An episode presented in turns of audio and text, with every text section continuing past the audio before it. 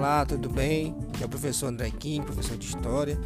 Nós vamos trabalhar no curso de vocês, História Contemporânea, onde iremos abordar dois temas muito importantes que fazem parte da formação acadêmica de vocês. São dois temas. O primeiro é a Revolução Industrial, as duas revoluções industriais, é, chegando um pouco na terceira, e também a crise de 1929 é a crise do capitalismo, a crise da grande, a grande depressão, a quebra da bolsa de valores. Por que, que isso é importante ser trabalhado no curso de vocês?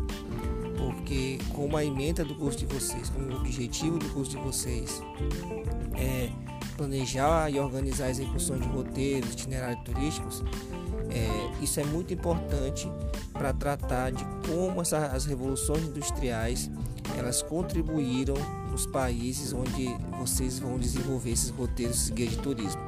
Como a Revolução Industrial ela afetou o mundo inteiro, isso é muito importante para que vocês repassem né, na, para os turistas, para as pessoas que querem adquirir pacotes de viagens. Outra coisa importante também é a crise de 29, fazendo um link com o ano de 1929 com a nossa atual situação no mundo tendo em vista a pandemia que está, ainda está ocorrendo no mundo. Né? Como que isso afetou lá atrás, numa crise de 1929, e como isso tem afetado atualmente nesse contexto da pandemia. Tá? Espero todos vocês. Esse aqui é o nosso link da chamada da aula.